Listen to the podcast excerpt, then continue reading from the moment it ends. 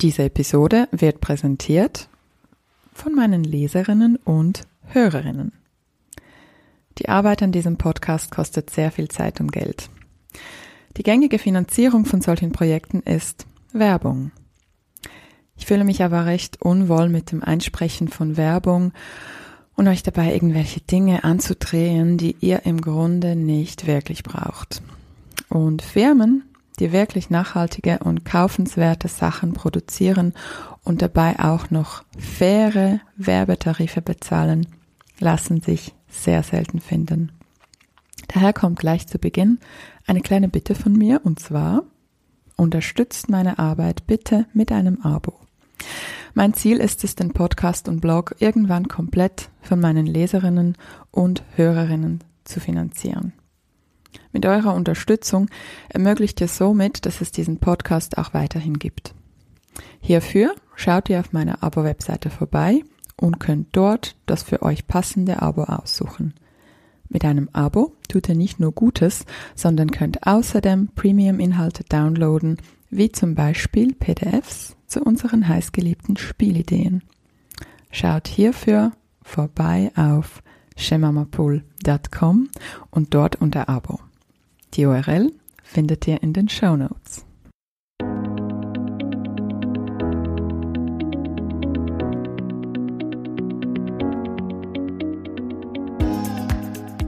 Hallo und willkommen zum Go Hug Yourself Podcast.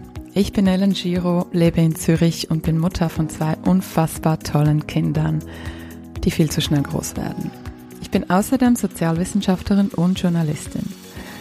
In diesem Podcast stelle ich Fragen, höre zu und versuche gemeinsam mit euch herauszufinden, wie das geht, sich selbst zu umarmen. Ich möchte verstehen, wie das mit der berühmten Selbstfürsorge und erfüllte Muttersein in unserer Zeit wirklich funktioniert und wie wir mit Erziehung die Welt verändern können. Schön bist du heute dabei. Los geht's! Meine heutigen Gästinnen sind Ola Olu Fachembola und Tebocho Niminde Dundadengar. Sie sind Gründerinnen eines wunderbaren Online-Shops Tebalu und bieten auch Weiterbildung in diversitätssensibler Pädagogik. Ola Olu ist Kulturwissenschaftlerin und Tebocho ist Psychologin. Beide leben in Berlin und sind die Autorinnen vom Spiegel-Bestseller Gib mir mal die Hautfarbe. Ich freue mich sehr, dass ihr heute da seid. Vielen Dank. Vielen Danke Dank für die Einladung. Sehr gerne. Wie geht's euch denn so? Erzählt mal.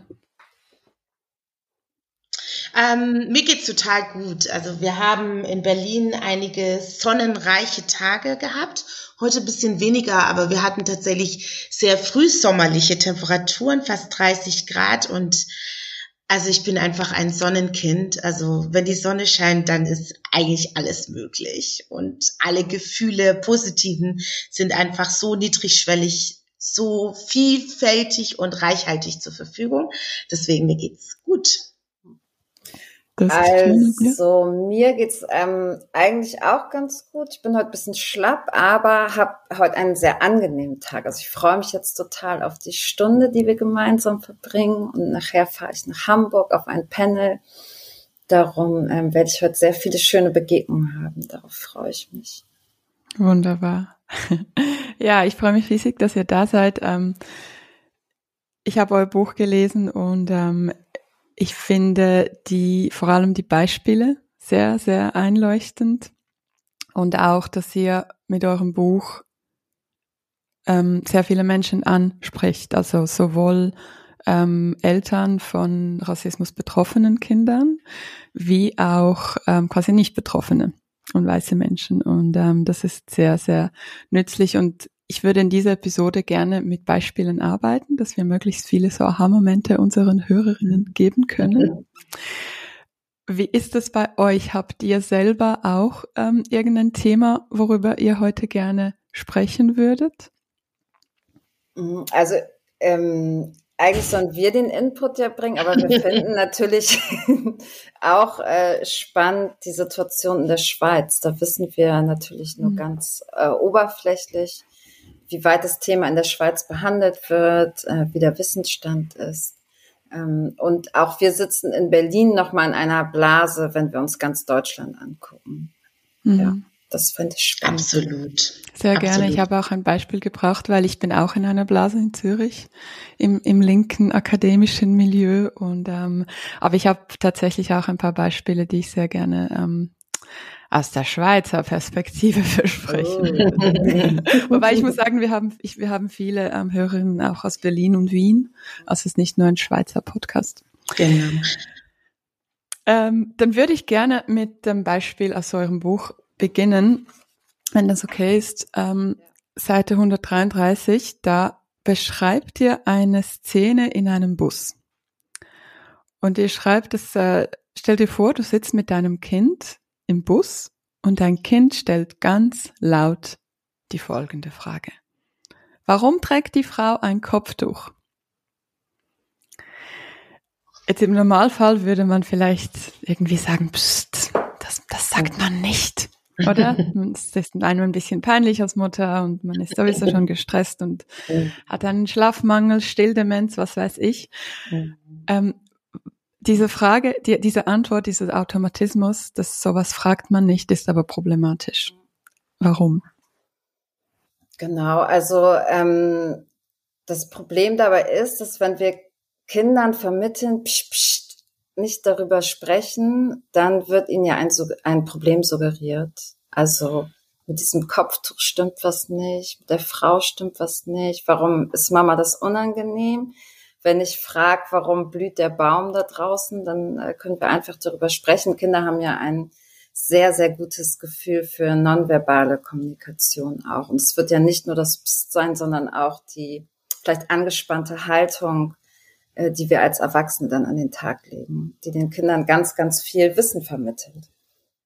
Genau, ich würde auch noch mal runterbrechen. Baum ist dann ein Objekt, aber Beispielsweise, wenn wir beim Menschen bleiben, würde das Kind sagen, wow, diese Frau ist total schön.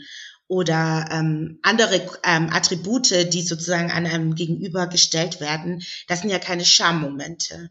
Das heißt, auch da lernen ja natürlich Kinder einmal, welche Fragen gehen, weil die positiv sind, weil sie ähm, ähm, den Menschen nicht ähm, herabwürdigen und so weiter. Und bei welchen Menschen wird aber dieses Psst auferlegt. Ne? Zu welchen Themen werden, wird, werden Kinder gebeten, still zu sein, leise zu sein. Gerade ähm, Kleinkinder können ja nicht wirklich flüstern. Das heißt, das fühlt sich ja dann auch an, als ne, als würde die der ganze Bus äh, daraufhin, äh, also mithören und auch da nochmal zu überlegen, sich selbst vielleicht auch mal kritisch zu analysieren, in welchen Momenten würde ich intervenieren und wann lasse ich Kinder ähm, unkontrolliert plappern über mhm. welchen Menschen und so weiter mhm. und zu welchen Themen. Mhm. Ähm, ihr, ihr, beschreibt es ja auch ähm, so schön mit diesem Beispiel, wenn das ein älterer, gut situierter weißer Mann ist und, und der hat, der ist ein bisschen gebräunt von der, von den Ferien und das Kind fragt dann, warum hat er braune Haut? Würde die Mutter ja wahrscheinlich auch recht cool oder der Vater antworten, ja, weil der jetzt in den Ferien war oder im Urlaub. Was kann man da, was soll man antworten auf diese Kopftuchfrage? Was wäre die richtige Antwort für unsere Hörerinnen, die jetzt sich vielleicht fragen, ja gut, was sage ich da? Genau, also wir hatten schon im Kopf dieses Kapitel zu schreiben und haben zu der gleichen Zeit gab es ein äh, Insta-Live von dem Kollektiv We Are Anti-Racist Education, in dem Eileen Poolmann mit saß. Und die sagte dann, äh, ich möchte den Leuten äh, manchmal zuschreien, ja, stellt euch doch vor, die Person wäre weiß. Darum auch das Beispiel mit dem ähm, älteren Herrn und es nicht so zu verkomplizieren und, und nicht so diese eigenen Ängste vor Rassismus und darüber zu reden und Fehler zu machen mit reinzubringen, sondern es gibt eine naturwissenschaftliche oder biologische Erklärung dafür, warum Menschen äh, dunklere Haut oder dunklere Haare haben. Und der Stoff heißt Melanin, ein ganz wunderbarer Stoff.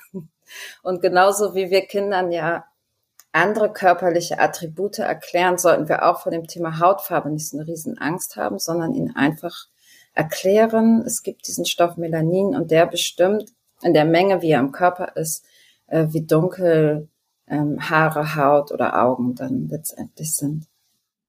Und vielleicht nochmal zum Thema ähm, Kopftuch auch nochmal, auch da zu überlegen, wann sensibilisieren wir Kinder eigentlich über, zu Kopfbedeckungen. Ne? Bei einer Nonne gibt es ja auch, äh, ne, die sehen Kinder ja beispielsweise auch, ich komme aus Süddeutschland, das heißt, auf dem Land sieht man noch sehr viel auch ältere Frauen, die dann und wann eben auch ähm, Kopfbedeckungen tragen.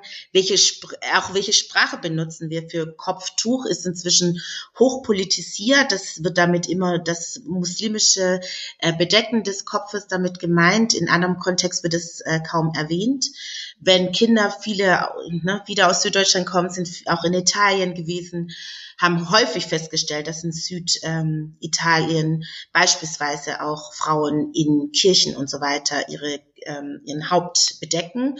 Auch da nochmal auch zu sensibilisieren, wann kommt dieses Thema auf, wie politisiert erkläre ich natürlich auch ähm, diese Situation und eben auch Kindern diese diese Vielfalt an, und an Gründe geben, warum vielleicht diese Person vielleicht aus religiösen Gründen ihr Kopf bedeckt, vielleicht aus modischen Gründen gibt es ja auch, dass Menschen eine Kopfbedeckung tragen.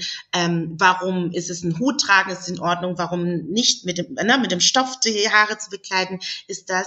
Und im Zweifel eben erstmal diese Potpourri an verschiedenen Erklärungsmöglichkeiten geben. Und natürlich darunter natürlich auch, es gibt auch religiöse Gründe, warum Menschen das tun, in dem Fall kann es aus muslimischem religiösem Hintergrund sein, aber wie gesagt auch andere Religionen haben ähm, Gründe, warum sie das Frauenhaar bedecken lassen. Kann man auch gleich Ausflug in Sexismus vielleicht auch machen und patriarchale Strukturen.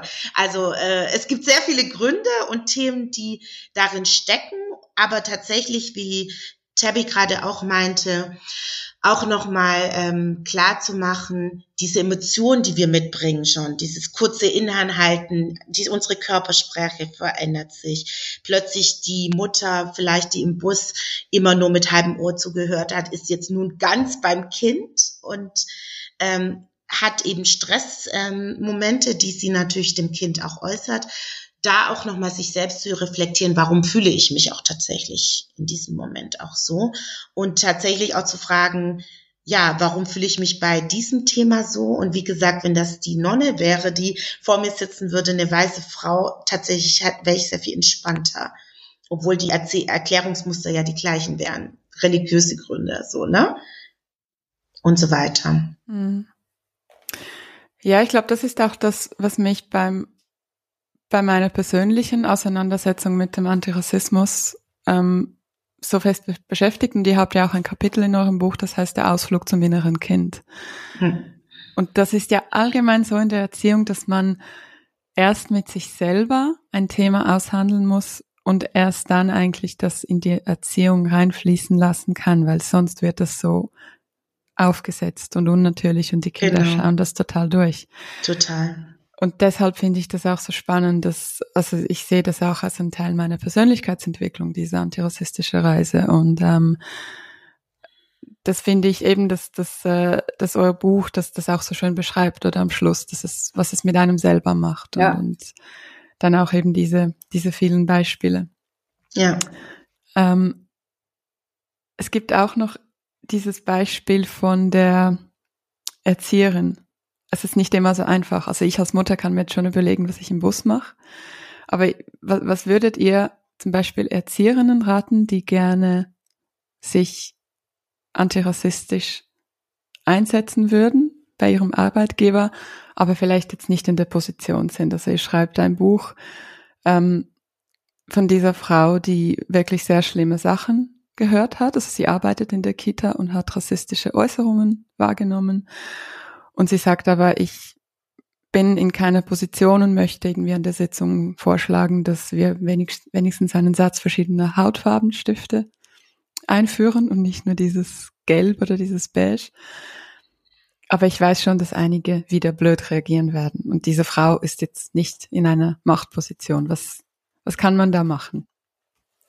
Also wir bekommen diese Frage ganz oft auch auf Lesungen, nicht nur von ErzieherInnen, sondern auch von Eltern, die zum Beispiel deren Kinder Rassismuserfahrungen gemacht haben, äh, wie sie am besten vorgehen. Vielleicht haben sie auch schon die Erfahrung gemacht, dass sie kein Gehör finden bei der ähm, äh, Kita-Leitung oder bei Kolleginnen. Den ersten Rat, den wir immer geben, ist Banden bilden. Also nicht versuchen, alleine mit dem Kopf ein System einzurennen. Rassismus gibt es seit äh, vielen hundert Jahren. Es hat sich stark verfestigt in unserer Gesellschaft und es ist oft ganz, ganz schwierig, Gehör zu finden und da ranzukommen. Also erstmal zu schauen, vielleicht gibt es nicht doch irgendwo eine Kollegin, äh, die sich mir anschließt. Äh, es gibt ja oft einen Elternrat, ähm, den vielleicht ansprechen und auch außerhalb ähm, der eigenen Kita Beratungsstellen aufzusuchen. Weil das oft, ähm, das sind dann wieder Momente, wo auch Kraft geschöpft werden kann. Ne? Wenn ich so merke, ah, die Kolleginnen lachen mich aus bei dem Thema oder belächeln mich, nimm es nicht ernst. Wenn ich dann zwischendurch mal ein Gespräch mit jemandem führen kann, der sagt, ja, ich weiß genau, worum es geht und ähm, mich unterstützt. Genau, das wäre so. Ähm, das mhm. nicht alleine versuchen, sondern sich Verbündete suchen. ja. ja, dieses Netzwerk ist wahnsinnig wichtig. Mhm. Und wenn wir jetzt schon bei. Mhm. Entschuldigung.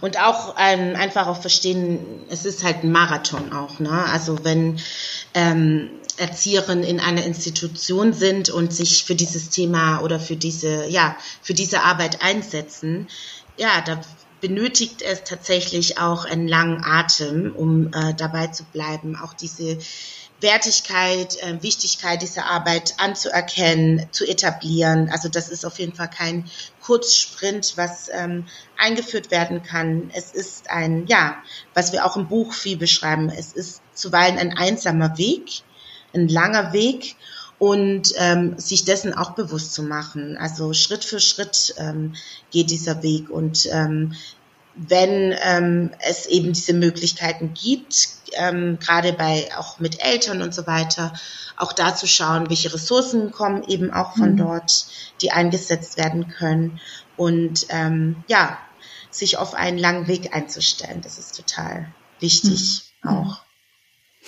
Genau, da, das beschreibt ja auch in dem Buch, dass es sehr ähm, erschöpfend ist, diese, diese, dieser Aktivismus und ähm, von daher äh, spannend, dass eben dieses Netzwerk, dass das einem Kraft gibt, weil das wäre auch eine Frage von mir, wie man, wie man das macht. Aber vielleicht können wir gegen das Ende des Interviews darauf noch zurückkommen. Ja. Ich habe noch ein weiteres Beispiel und zwar, ähm, wenn es um die Schule geht. Ja. Und da beschreibt ihr so dieses ähm, Bild von, von Kindern, die in Afrika an Hunger leiden und so diese Unterentwicklung eines armen Afrikas. Inwiefern ist das erstmal problematisch? Ja, auf so vielen Ebenen. einmal ähm, ist, wird Afrika immer noch so ein bisschen als so ein Land verkauft und nicht ein Staat mit über 50, ähm, äh, ein Kontinent mit über 50 Staaten mit Hunderten von Sprachen, also ähm, sehr, sehr divers.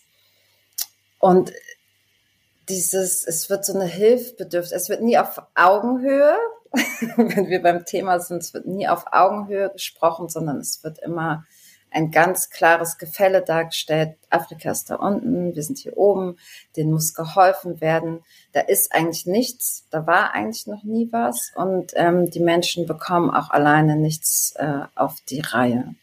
Und das mhm. ist natürlich für Kinder, die in irgendeiner Art einen afrikanischen Bezug haben, da kann es auch sein, dass sie äh, ihre Familie in einem afrikanischen Land haben und eine ganz andere Realität erleben, diese Übermacht dieses Bildes, das hier von, vom afrikanischen Kontinent gezeigt wird, ist einfach äh, super schädlich und äh, vermittelt ja allen Kindern, also nicht nur den Betroffenen, sondern auch den ähm, äh, Kindern, die keinen afrikanischen Bezug haben, so eine ah ja, wir stehen jetzt da drüber und mhm. äh, die armen Afrikaner, dann werden ja auch vermeintlich ganz tolle Sachen äh, gemacht. Jetzt, dann sammelt die Klasse und wir helfen jetzt ähm, Afrika. Also ja. Ist, äh, ja, so ein koloniales Bild wird weiterhin aufrechterhalten. Mhm. Und sehr häufig ähm, wird eben auch erklärt, gerade Kinder, die in diesen wenigen Stunden, die es dann in einer Schullaufbahn überhaupt dem Thema Afrika oder dem, ja, dem Thema alleine schon, als gäbe es äh, Afrika zu Afrika nur ein Thema. Also im Zusammenhang, meistens geht es ja um politische, ähm, ähm, ja, um Weltregionen, in der eben auch Afrika gesellschaftlich drauf geschaut wird. Und es ist einfach sehr, sehr stark entindividualisiert. Es wird, ähm, ein, wenn es um Afrika geht meistens in einem Kollektiv gesprochen, in der tatsächlich so ein Poverty Porn immer im Grunde Katastrophen-Afrika-Bild abgebildet wird und entlang eben, wie Terry schon gesagt hat, von Armut, Krankheiten, Überbevölkerung und so weiter gesprochen wird. Obwohl äh, das Kontinent ähm, Afrika oder der afrikanische Kontinent zu dem ähm, mit größten der Erde gehört und natürlich ähm, äh, in afrikanischen Ländern die Dimension dieses äh, Kontinents unfassbar groß ist. Also Europa kann man von einer dicht bevölkerten Kontinent sprechen. Im afrikanischen Kontext sind es punktuelle Städte, aber sicherlich nicht da ein Kontinent, das überbevölkert ist. Mhm. Aber wie gesagt, es werden kaum ähm, Heldinnen und Helden erzählt, Geschichten von eigenen äh, Resilienz, auch von Bewegungen, die sich gegen für Klima einsetzen und und und. Also auch zu gucken, es, ähm, bevor wir von Entwicklungszusammenhang sprechen, gibt es ja so viel mehr Strukturen, in den Afrikanerinnen selbst Verantwortung für ihre eigenen Gesellschaften tragen, Frauen, afrikanische Frauen, was sie alles tun. Also all diese Geschichten werden, finden überhaupt gar kein mhm. Gehör im sogenannten Allgemeinbildung. Und ähm, gerade wenn wir aber die Popkultur dann wieder angucken, dann sitzen die Jugendlichen da, ähm, ähm, folgen Influencerinnen, die in allen Gebieten, weiß ich nicht, von Musik über Beauty oder anderen Lifehacks, ähm, sie sie begleiten, Vorbilder für sie sind und ähm, eine ganz andere Realität eben von afrikanischen Perspektiven, Leben und so weiter, Coolness erzählen. Also ähm, da auch zu sehen, es gibt eine wahnsinnige Diskrepanz zwischen formellem Wissen, in der Afrika in ganz bestimmte, ganz kleinen Aspekten ab, abgebildet ist, sehr stereotypisiert, mhm. sehr rassistisch, sehr historisch, auch in einer Entwicklungs-, in einer linearen Vorstellung von Entwicklung immer auch im antimodern abgebildet ist. Und dann gibt es natürlich eine Realität, ähm, in der Afrika aber dann für Urbanität steht, für irgendwie, woher kommen die letzten und coolsten Entwicklungen in der Mode, in der Musik, in der Popkultur und so weiter, in der das wiederum überhaupt nicht in formellen Strukturen erfasst wird. Ne? Mhm. Also zwischen diesen krassen Extremen bewegt sich dann dieses ein Kontinent von einer Milliarde Menschen, wie gesagt, einer krassen Heterogenität, äh, aber auch eines der Kontinente, das wahrscheinlich am krassesten durch Fremd- und stereotype Bilder, ja, äh, verfälscht abgebildet wird. Also mhm. schwierig. Ja. Mhm. Hochspannend, aber es wird, wenn ich jetzt das zusammenzufassen versuche, es wird so ein sehr einseitiges, klischiertes Bild dass das sehr stark von Hierarchie, also wir sind die ja. Retter, wir sind oben und das sind die armen, unterentwickelten Drittweltländer, ja. denen wir helfen müssen. Also da geht es schon los, oder mit diesen eben genau. auf Augenhöhe.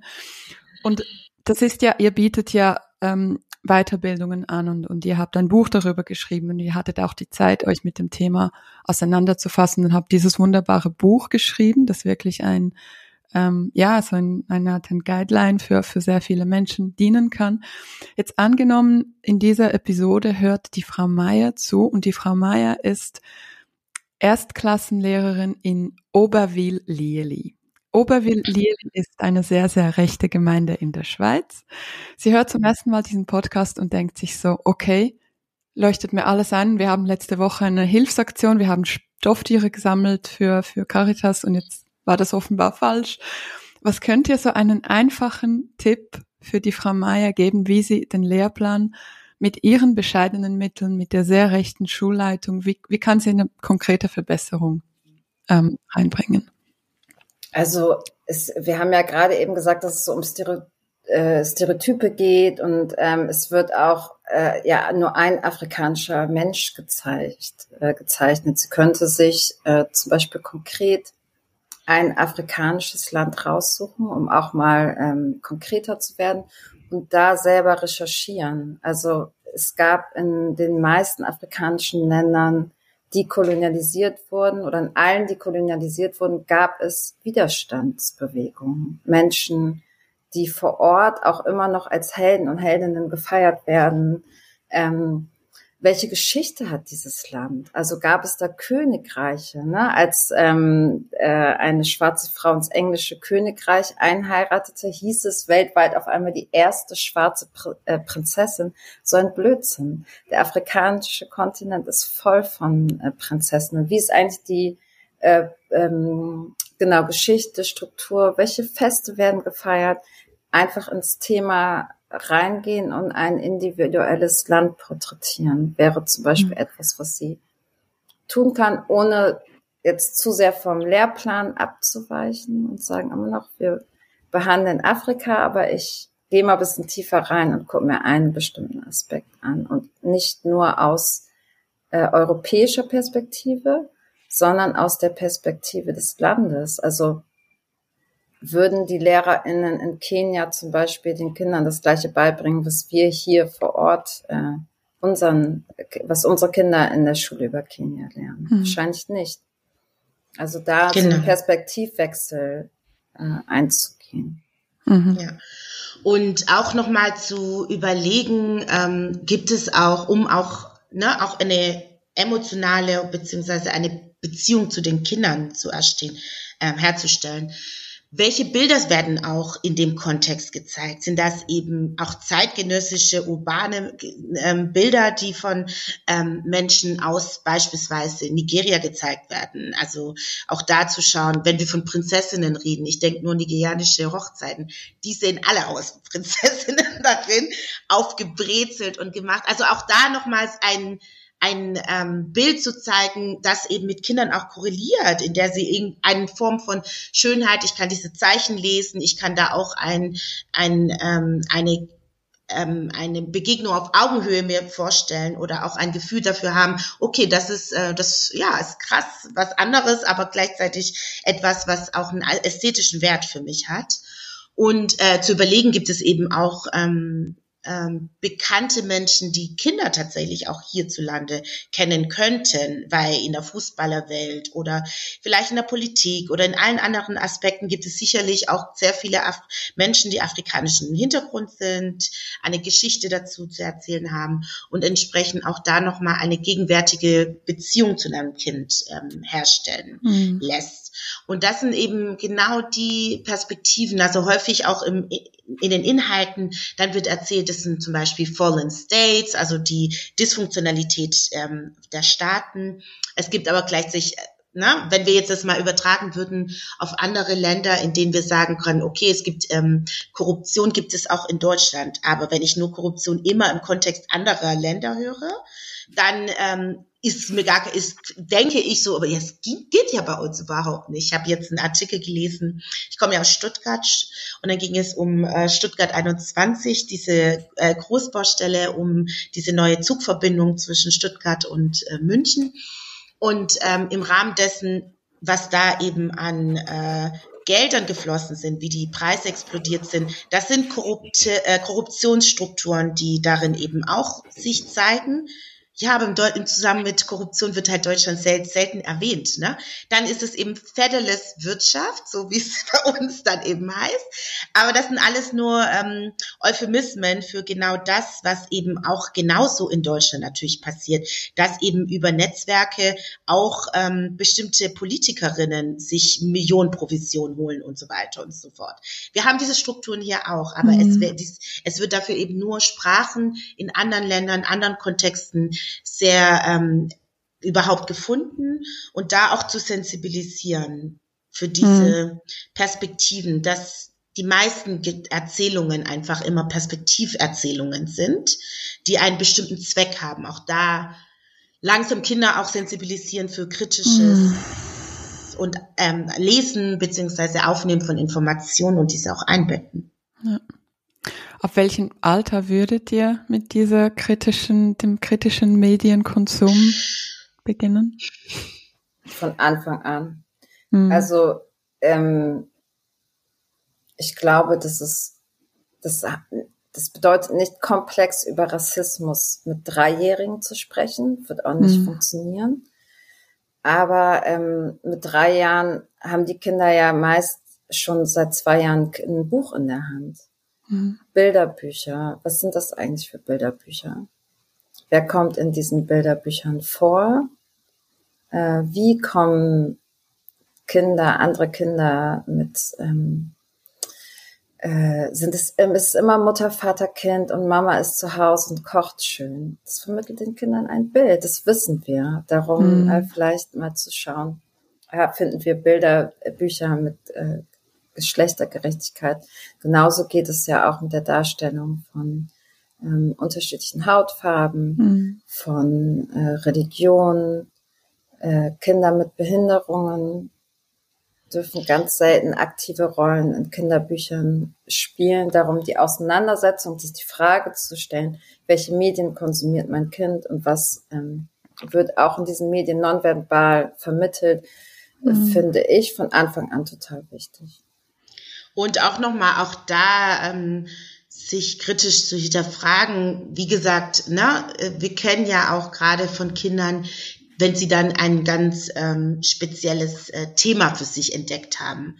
Autos, Fahrzeuge oder ähm, Tierwelten oder ähm, irgendwelche Landschaftsbilder, wie präzise sie und mit wie, welchem Detailversessenheit sie eben in dieses Thema einsteigen. Dann können äh, Kinder aufzählen, mit wie viel, ähm, ich P PS oder weiß ich nicht, Hubraum, irgendwelche Autos ausgestattet sind, wenn sie eben äh, Fahrzeuge für sich entdecken und warum dieser Motor total gut ist oder auch nicht. Oder eben auch Dinosaurier, auch ein klassisches Thema. Da lernen mhm. sogar Dreijährige die lateinischen Begriffe dieser Dinosaurier und können diese benennen. Also da muten wir in Anführungszeichen oder da vertrauen wir darauf, dass Kinder ähm, in einer Präzision schon wirklich ähm, äh, in Sachgebiete einsteigen. Aber wenn es dann um gesellschaftliche Themen geht, da möchten wir bitte nicht zu doll mhm. reingehen, ja. nicht zu früh reingehen. Da möchten wir warten und sie natürlich auch schützen davor, mhm. dass äh, unsere Gesellschaft natürlich nicht so schön oder gerecht und fair aufgestellt ist, wie wir es gerne hätten.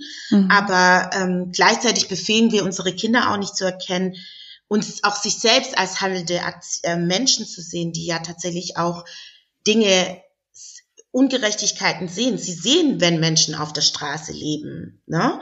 Mhm. Und wissen und ihnen da auch ein Werkzeug zu geben. Was kann ich denn konkret tun? Wie kann ich mein Kind Empathie erziehen? Aber gleichzeitig ignorieren wir und finden wir keine Sprache dafür, dass Menschen in unsere Gesellschaft in unseren reichen Gesellschaften auf der Straße leben. Mhm. Das, damit erziehen wir unsere Kinder, nicht empathisch zu sein, gewisse Dinge nicht sehen, zu sehen, mhm. keine Worte dafür zu haben. Also mhm. da auch einfach sich auch nochmal zu hinterfragen, wofür, also bin ich bereit, meinen Kindern Werkzeuge an die Hand zu geben, eine Sprache zu geben, auch überhaupt ähm, eine Sensibilität auch zu entwickeln und für welche Themen eben auch nicht. Mhm. Ähm, wenn Sie über ein äh, ähm, äh, Dinosaurier oder andere Tierwelten, Botanik sprechen können, sehr präzise, dann können Sie auch über Rassismus oder Armut oder andere mhm. ähm, Machtstrukturen sprechen. Mhm, mh, da bin ich mir ganz sicher.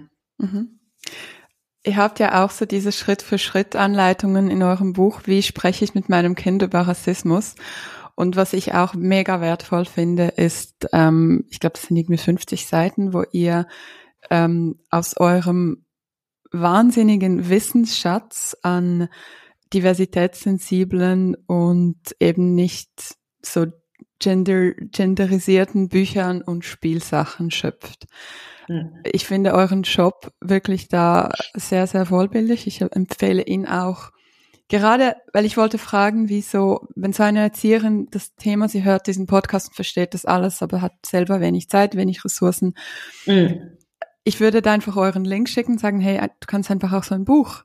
Und mhm. ihr beschreibt ja auch so nach Altersstufen all diese Bücher. Das ja. ist, das ist wahnsinnig wertvoll. Und ich habe auch schon bei euch bestellt. Mhm. Ich, ich ließ mir das tatsächlich von Berlin nach Zürich liefern, weil ich fand, ich will euch einfach mhm. unterstützen. Ich habe da nicht einfach die Links ausgesucht. Natürlich, die Hörerinnen und Hörer, die sich das nicht leisten können, können einfach auch ja. ähm, den Shop besuchen, genau. um sich da zu recherchieren und sich vielleicht sonst weitig bei euch zu ähm, revanchieren. Und wir Klar. lesen gerade dieses Buch, das Pony aus dem zwölften Stock. Ähm, es geht mhm. ja um das schwarze Mädchen ist die Hauptfigur und ich glaube, die Mutter ist alleinerziehend. Mhm. Und ähm, ja, ich glaube, so dieses Sammelsurium an Büchern, das ist sicher eine wertvolle Ressource für Eltern, die zuhören. Ja. Jetzt, um ganz kurz noch bei den Erzieherinnen und Lehrpersonen zu bleiben, gibt es da, kennt ihr da einen Link, das Ressourcen bietet, das vielleicht kostengünstige Ressourcen bietet? Gibt es sowas, das wir in den Show Notes verlinken könnten? Ja, es gibt in äh, Berlin zum Beispiel das EPITS.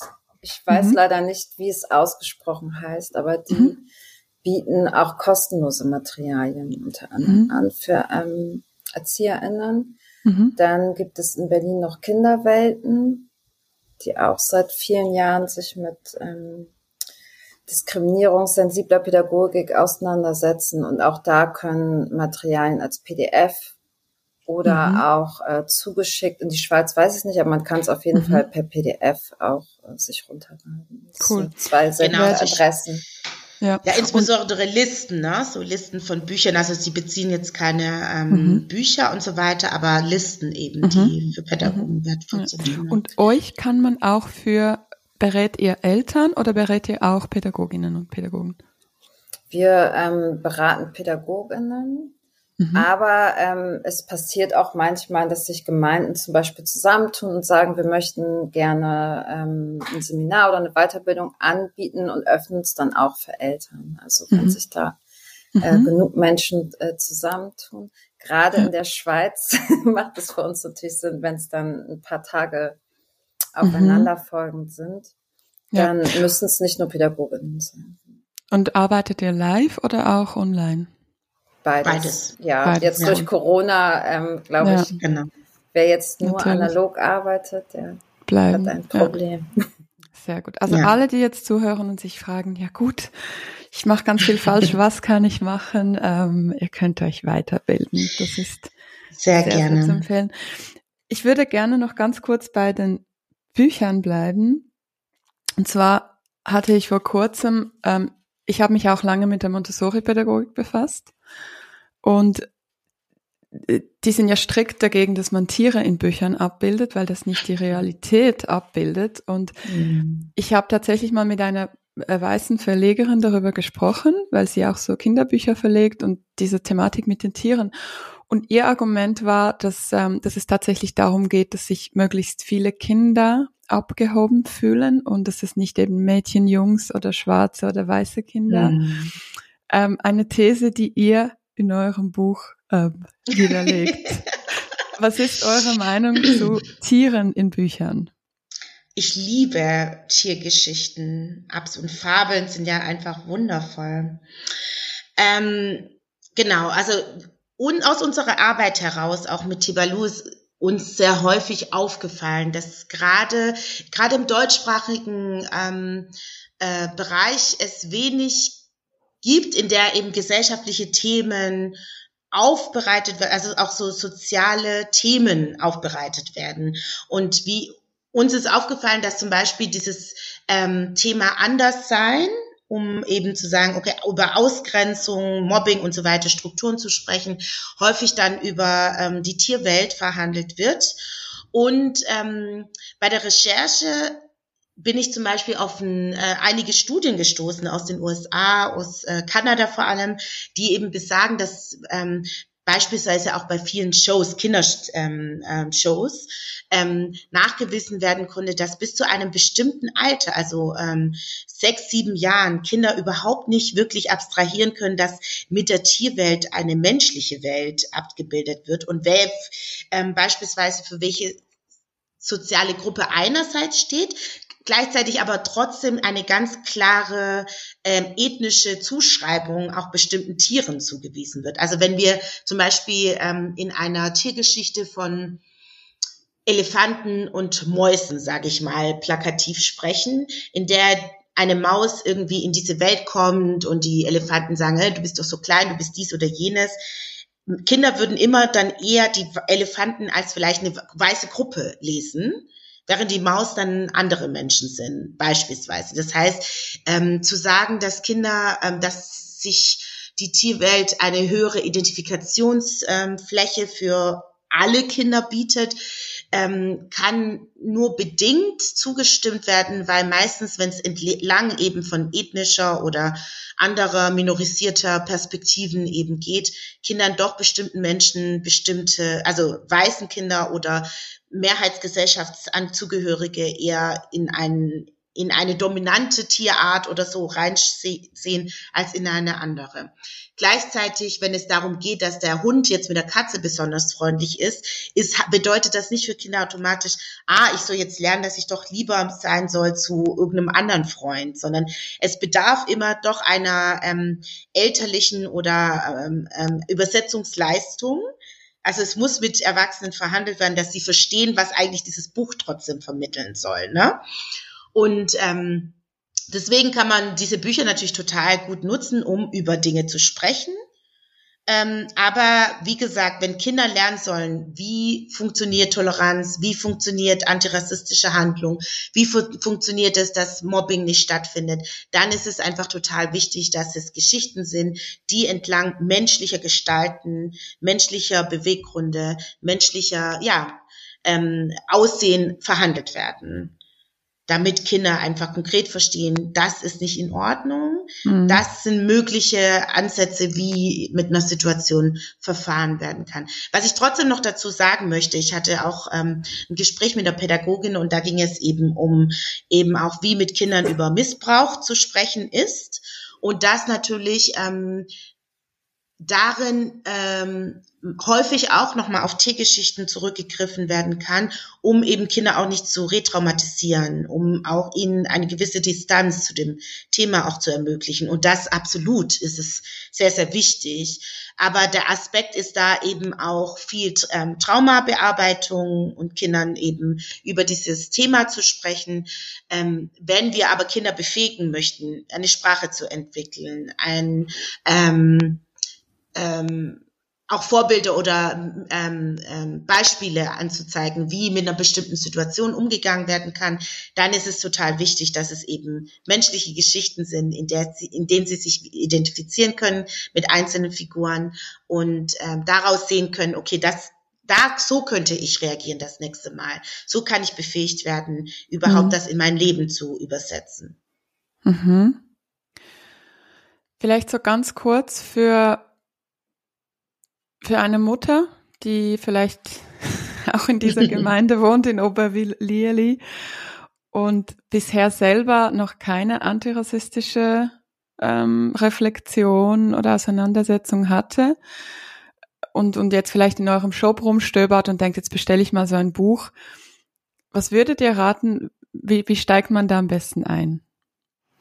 Also die meisten Bücher, die wir haben, ich sind einige hundert, handeln nicht von Rassismus und Ausschluss und Diskriminierung, sondern es geht um Themen wie äh, aufs Töpfchen gehen oder äh, der Garten im Frühling, also alle möglichen äh, Themen, die Kinder so beschäftigen könnten.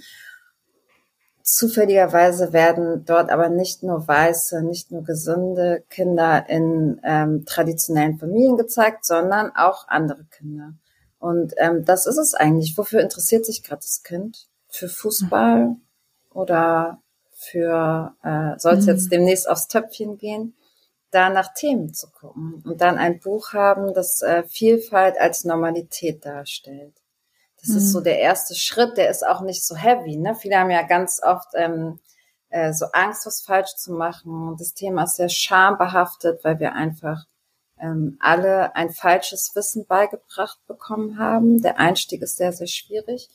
Aber wenn wir uns Kinderbücher oder Spielzeug angucken, dann ist es eigentlich ein sehr, sehr leichter erster Schritt, sondern erstmal eine Normalität in ähm, Differenz zu zeigen. Also es darf ja. auch ein ähm, schwarzes Kind mal die Heldin der Geschichte sein. Genau, und damit ähm, wird ja auch ein, genau, eine andere Normalität, Sehgewohnheit auch beim Kind ähm, erzeugt. Aber natürlich sagen wir bei Erwachsenen, wenn sie sich äh, noch nie mit dem Thema befasst haben, sich an die eigene Nase mal zu fassen mhm. und vor allem auch selbst ähm, mal zu schauen, ähm, was ist das denn eigentlich? Was ist denn überhaupt Rassismus? Auch äh, Literatur sich zu holen, das eben erstmal erklärt, was es ist. Und ähm, da wir vorhin äh, darüber gesprochen haben, wie toll es ist, also ein äh, der wenigen guten äh, Momente, die Corona uns eben auch eingebracht hat, ist, ähm, es gibt ja viele Online-Angebote inzwischen. Also egal, wo wir sitzen, ob ähm, wir in einem rassistischen ähm, Gemeinde sitzen und keine wirklichen Veranstaltungen gibt, äh, die sich zu diesem Thema ähm, die sich diesem Thema widmen oder überhaupt ähm, veranstalten.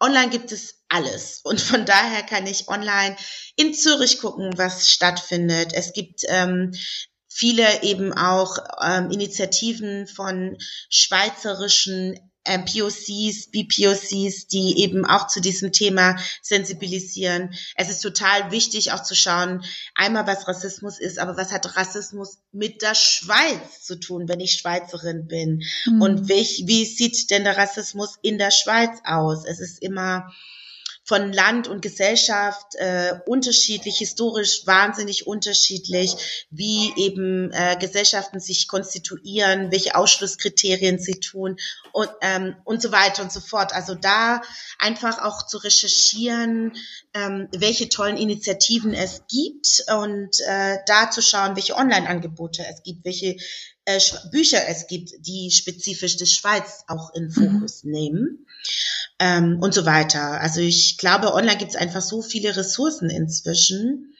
um sich selbst auch erstmal mhm. zu, ähm, ähm, ja, Wissen anzueignen mhm. und dann, wie gesagt, auch die, was ähm, dann daraus drüber hinaus mit dem Kind getan werden kann.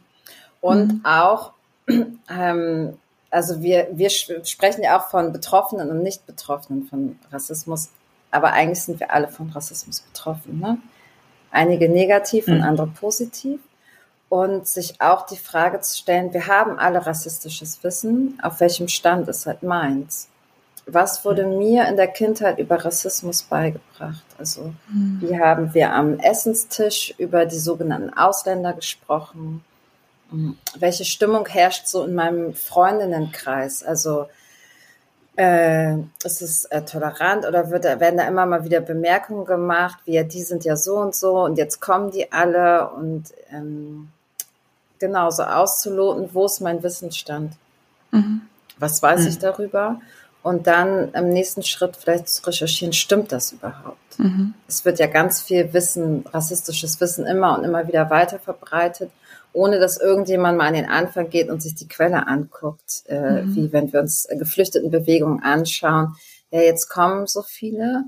Hm, mhm. Aber wer hat die Waffen produziert und verkauft, die ihre Häuser zerbombt hat, dass sie sich überhaupt erst auf den Weg mhm. machen mussten? Ne? Also da mhm. mal versuchen, so weit wie möglich an den Anfang der Geschichten und gerade der eigenen Geschichte, die ja in der Kindheit und der Sozialisierung durch die Eltern mhm. stattgefunden hat, sich anzuschauen. Mhm. Was bei mir selber noch so ein Aha-Moment war, als ich auch begann, mich mit dem Thema zu befassen, war, dass ich mich selbst betrachtet habe auf dem, auf diesen unsäglichen, ich bin, ich bin ein introvertierter Mensch und ich habe immer mega Mühe, wenn so diese Elternabende oder diese Anlässe, wo sich alle Eltern treffen müssen. Das kostet mich eh schon viel Kraft, mit Leuten in so Smalltalk zu kommen. Aber ich habe mich dann beobachtet und habe gemerkt, ich spreche dann nur mit Weißen. Und, und die Schwarzen mhm. haben so ihre Grüppchen. Mhm. Und unsere Kinder beobachten uns. Mhm. Und ich meine, da muss ich nicht irgendwelche tollen Bücher über Religionen und mit meinem religionswissenschaftlichen Uni-Background kommen. Ich habe mich einfach beobachtet und gemerkt, ich selber rede nur mit Weißen. Was ist eigentlich das Problem? Und ich habe jetzt angefangen, einfach ähm, ja mich zu bewenden und auf die Leute zugehen und einfach mit allen Menschen zu reden und, und bewusst auch wirklich auf, auf Türkinnen zuzugehen. Auf, mhm. Es gibt auch eine Russin bei uns. Ich habe mit ihr auch nie gesprochen, obwohl ich Russisch kann, weil ich einfach so mit der Nachbarin von mir gesprochen immer habe oder eben auch mit, mit schwarzen Frauen, ganz bewusst. Und es ist aber gleichzeitig nicht einfach, das zu steuern, weil die Kinder sich, also ich kann jetzt nicht sagen, wir laden jetzt die und die ein, weil ich möchte, mhm. dass ihr auch mit, mit, mit einem Mädchen mit einem Kopftuch in eurem Freundeskreis habt. Man kann das ja nicht erzwingen. Habt ihr da dazu Erfahrungen, wie man als Eltern eben einfach einerseits selber Beispiel sein, aber wenn man merkt, mein Kind ist jetzt wirklich so in diesem ja, Biotop von nur weißen, privilegierten Kindern und wir sind jetzt in einem total durchmischten Wohnquartier. Also wir wohnen in einer Wohngenossenschaft, sind alle sehr ja. links, die meisten. Aber auch da merke ich, die, die schwarzen Kinder spielen zusammen und die weißen für sich. Meistens, natürlich nicht immer. Mhm. Also erstmal finde ich halt wichtig, dass du diese Selbstreflexion und diese äh, Beobachtung äh, gemacht hast. Ne? Das ist ja hm. der erste Schritt, um ähm, auch zu erkennen, okay, hier ist äh, irgendwas los. Das, das dauert Zeit. Also ich glaube nicht, dass das so von ähm, heute auf morgen passiert. Und es sollte auch ein Stück weit eine Natürlichkeit ähm, haben. Und natürlich hat es auch mit Vertrauen beider Seiten zu tun diese ähm, äh, schwarzen Mütter oder Mütter mit türkischem Background haben ja, seit sie in der Schweiz leben, die Erfahrung, immer Ausschlusserfahrung gemacht. So, ne? Wir werden auf dem Elternabend nicht richtig äh, beachtet, unsere Bedürfnisse werden nicht beachtet. Wenn wir wichtige Feste haben, das interessiert irgendwie keinen Menschen. Ähm, dieses so ein Vertrauen halt wieder aufzubauen, das dauert einfach. Das geht mhm. nicht von äh, heute auf morgen. Also wie Ola Olu am Anfang auch sagt, das ist ein Marathon, denke ich. Mhm. Ja, und ich finde das, ähm, was du sagst, total wichtig, dass ähm, zu hinterfragen, also als du erzählt hattest, dass es dann diese Grüppchen gibt, da mhm. war mir auch klar so, wenn es Rassismus in dieser Institution gibt, mhm. wirst du das in der weißen Gruppe nicht erfahren weil ähm, wenn es nicht gerade eine brutale Form, sage ich mal, einer rassistischen ähm, Äußerung, Handlung und wie auch immer getan, getätigt wurde, wissen es ja weiße Eltern nicht. Aber es wird sicherlich stattgefunden haben. Das werden die Schwarzen und ähm, Eltern und Eltern of Color auf jeden Fall wissen und deswegen auch diese Schutzräume für sich. Ne? Wenn etwas vorgefallen ist, wo ich hatte dieses schwierige Gespräch mit der Erzieherin, weil dies oder jenes mhm. äh, Kommentar gefallen ist zum Haar, zum was auch immer. Jetzt war Eid gewesen und ich hätte mir gewünscht, dass das und das stattfindet, hat nicht stattgefunden. Solange diese Themen Teil einer Gruppe zu einer Gruppe zugehörig ähm, konstruiert wird, nicht als ein kollektives ähm, Thema. Wie äh, Tabby ja schon gesagt hat, wir alle sind davon betroffen. Dass EAT in einer Institution keine Rolle spielt, ähm, ist ein Ausschlusskriterium für viele, für die es ein Höhepunkt des Jahres ist so. Und wenn in dem Moment das findet nicht statt, die Eltern fordern es nicht an, die Institution bietet keinen Raum, um das zu einem kollektiven Erlebnis zu machen, wird es einfach ein Teil bestimmter Menschen bleiben, die das unter sich feiern, die sich beglückwünschen untereinander, während gleichzeitig auf der anderen Seite des Raums Menschen stehen, die das nicht mitbekommen. So, also das ist halt genau das, was Tabby ja gesagt gesagt hat, wir müssen als Institution oder als Gesellschaft uns auf den Weg machen, Offenheit geben und Ressourcen investieren. Investieren heißt zuhören, vielleicht auch, ähm, wie du schon gesagt hast, mich selbst reflektieren, vielleicht auch mich selbst äh, ähm, einzubringen, die Fragen an die Institution zu stellen, an die Elternschaft, ähm, zu Diversität. Wir müssen nicht warten, bis Marginalisierte sagen, wir hätten gerne, dass es zum Eid nächstes Jahr ein Fest gibt oder eine Zusammenkunft gibt oder für interessierte Eltern ein Nachmittag, in dem etwas ausgetauscht werden kann, sondern ich wünsche mir, dass dieser Ort offen ist für andere religiöse, nicht christliche Perspektiven, können wir das anbringen. Und wenn es die Institution anfängt, langsam diese Fragen auch mitzunehmen, mhm. Menschen Platz zu machen, so dass sie sich einbringen können und sagen können, nö, ist uns total wichtig oder auch nicht, mhm. dann haben auch mehr und mehr Ne, über die Zeit, das wird nicht heute oder morgen oder vielleicht auch nicht in dem nächsten Jahr stattfinden, bringen sich vielleicht Marginalisierte auch stärker ein und sagen, ehrlich gesagt finde ich die Bücher, die in unserer Institution sind, hochproblematisch. Und ich finde es schrecklich, dass bestimmte Bücher immer noch hier existieren. Solange die das nicht äußern und solange weiße Eltern gar kein Grund oder kein Problem darin sind, wird es schwierig bleiben. Ne? Mhm. Dann wird es mhm. segregiert eben auch bleiben. Mhm. Ja, ich glaube, da können wir auch gleich auf das Thema weiße Zerbrechlichkeit und Schweiz zu sprechen kommen. Und auch Deutschland ist da auch. aber ja, und, und das ist so ein leidiges Thema, das auch sehr viel Kraft und, und, und, und das einem sehr ermüdet. Aber bei mir war das zum Beispiel so einfach so ein, ein, ein Beispiel meiner Geschichte. Ich hatte dieses Interview im Tagesanzeiger publiziert mit Nikichi Madubuko, antirassistische Erziehung, da waren so Basics, warum man schwarzen Kindern nicht ins Haare fassen soll und warum es keinen Rassismus gegen weiße Menschen gibt. Und da gab es einen riesengroßen Shitstorm, also über, glaube ich, zwei, dreihundert Kommentare und wirklich so übelste mhm. weiße Zerbrechlichkeit. Es war mir total unrecht, weil irgendwie ich fühlte mich mhm. so in der Pflicht ihr gegenüber, dass jetzt sowas kommt und sie hat es total cool aufgenommen. Du hast, es gab keine Morddrohung, alles gut. ja, ist richtig. Und ich habe dann auch tatsächlich äh, mir überlegt, ja gut, was kann ich weitermachen? Weil ich bin hier ein privilegiertes Mädchen. Klar, ich habe auch meine Unterdrückungsformen, die ich erlebe, ja. aber ich habe die Macht, ich kann schreiben und ich werde gehört. Und dann habe ich mich mit einer Kollegin zusammengetan, die auch sehr für ähm, Gerechtigkeitsthemen ansteht, die eine behinderte Tochter hat, auch Feminismus und Antirassismus. Und wir haben dann ein Interview mit Emilia Roark gemacht in, im Magazin, in einem großen mhm. Printmedium. Und das mhm. war wirklich so ein, ich habe fast ein Jahr an diesem Interview gearbeitet und bis ich das als freie Journalistin in die Redaktion einbringen konnte. Und das war wirklich so ein wow. Mega Moment, dass das wow. Interview endlich gedruckt wurde, fast drei Monate mhm. später, nachdem wir es aufgegeben haben. Und ich habe das dann in meine Familie rumgeschickt ähm, und in meinem Freundeskreis, und ich möchte jetzt keine Personen nennen, aber sagen wir jetzt, es war mein Nachbar. Mhm. Ähm, er hat dann das Interview angeschaut und gesagt, nur ein Satz. Er hat gesagt, manchmal habe ich das Gefühl, meine ganze Kindheit wird zerschlagen. Mhm. Und es ging, es ging aber darum, ähm, wir haben kurz über das Interview gesprochen, es war gar nicht so ein Thema und dann war es irgendwie so ein Kinderbuch, ähm, glaube ich, Pipi Langstrom. The Classic. Und dann kommt so dieses, meine ganze Kindheit wird zerschlagen. Und gerade mit älteren Menschen über das Thema zu reden, das kostet so viel Kraft. Mhm.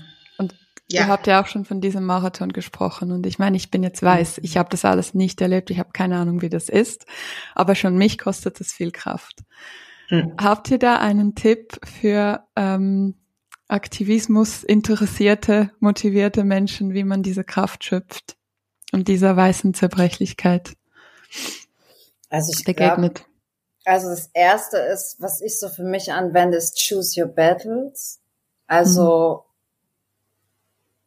habe ich gerade die Kraft und die Tagesform, aber das möchte ich auch aus der Perspektive einer von Rassismus negativ betroffenen Person sagen. Ne? Ich finde, wenn ich etwas erlebe, wenn ich Diskriminierung erlebe, die mich selber nicht betrifft, fühle ich mich immer in der Pflicht, ob ich jetzt gerade Bock habe oder nicht. Wenn ich in der U-Bahn sitze und ähm, ein Pärchen aus zwei Frauen wird homophob angegangen, das ist egal, ob ich müde bin, dann muss ich etwas sagen, weil das für mich auch viel leichter ist. Ich kann halt Betroffene auch nicht in einer Angriffssituation alleine stehen lassen. Aber für Menschen, die betroffen sind, auch zu gucken, ähm, lohnt es sich gerade, habe ich gerade die Kraft und sich dann auch wieder Banden bilden, weil das sind die Orte, Safer Spaces, an denen wieder Energie getankt werden kann. Auf jeden Fall. Kannst du noch erläutern, was du mit Choose Your Battles meinst? Also, wenn ich jetzt ähm, mh, mm, zum Beispiel in der U-Bahn sitze und ich höre, dass jemand ein rassistisches Wort benutzt, mhm. dann kann ich mich halt fragen, habe ich jetzt Bock, einer fremden Person das zu erklären, die wahrscheinlich dann sowieso sagen wird, nee, und habe ich immer so gesagt, dann tue ich halt nichts. Also ein bisschen, wo lohnt es sich jetzt gerade für mich Energie reinzustecken, ohne total mhm. fertig zu sein. Aber es gibt natürlich auch ganz viele Situationen, denen können wir halt gar nicht ausweichen. Ne? Dann, mhm. äh, müssen wir etwas tun. Mhm. Ähm, ich würde sagen, wie ähm, wir ja auch schon öfter gesagt haben, auch da Allianzen wieder ähm, bündeln, zusammenkommen mit anderen, die ähm, ja auch bereit sind, sich auf diesen ja auch Weg zu machen, anstrengenden Weg zu machen, mhm. um auch einerseits zu wissen, dieser Weg und dieser Kampf lohnt sich auch ähm, wie gesagt, ähm, wenn, dies, wenn eine Person sagt, ich habe das Gefühl, meine Kindheit wird zerschlagen, mhm. darin wird ja klar, wie viel, wie viel Platz wir der Nostalgie ähm, zugestehen auch. Ne? Also ähm, wenn ich jetzt äh, daran zurück, zurückblicke, was wir als ähm, Menschen, die unter Rassismus ähm, ja deprivilegiert sind, lesen. Auch wir haben diese Bücher gelesen.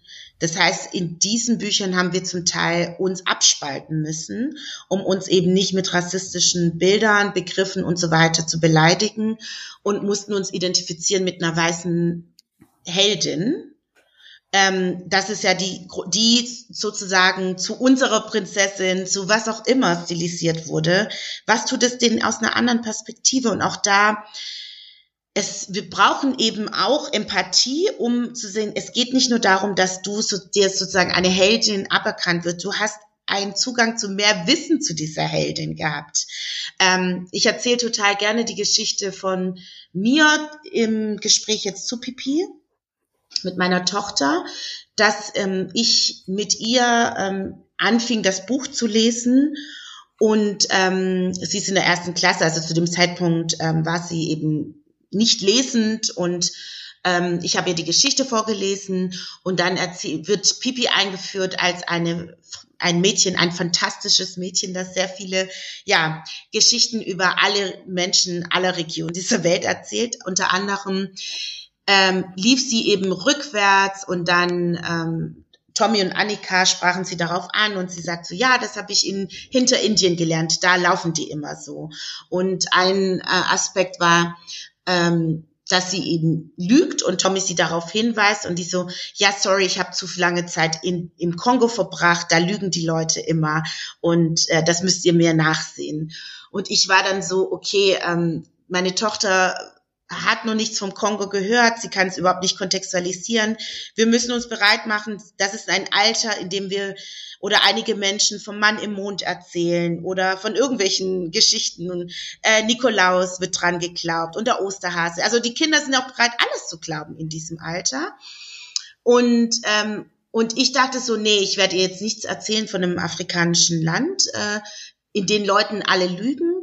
Ich werde ihr erzählen, damit sie auch einen Zugang zum Charakter dieser Hauptdarstellerin hat ähm, dass äh, sie über Deutschland spricht. Und ich so, ja, ja, ähm, ihr müsst mir nachsehen. Ich war in Deutschland und habe zu lange unter den Deutschen verbracht und die lügen halt von morgens bis abends. Und dann war sie so empört, das stimmt ja überhaupt nicht, die lügt ja dann da. Und ich dachte so, ja, mhm. das ist so wichtig, damit sie es verstehen kann, dass es eine Person ist, die man mit Abstand und auch kritisch ähm, tatsächlich ähm, auch ähm, betrachten muss, muss ich es kontextualisieren. Aber das sind eben all diese kleinen äh, Single Stories, die sowieso zu Afrika bestehen. Afrika ist das, Afrika jenes. Ja, kann sein, dass die Leute auch da von morgens bis abends lügen wenn ich es nicht kontextualisiere und die nie wieder was über den Kongo hört, dann ist das das einzige Geschichte, die sie zu Kongo hat. Mhm. Und das kann ich natürlich einem schwarzen Kind nicht äh, durchgehen lassen, mhm. sage ich mal, oder ihr ähm, diese Geschichte nicht erzählen. Und das sind eben die Dinge, auch Menschen, die sagen, meine Kindheit wird zerschlagen, wenn wir sagen, du Pippi ist auch mit ähm, Vorsicht zu genießen, beziehungsweise kritisch zu analysieren.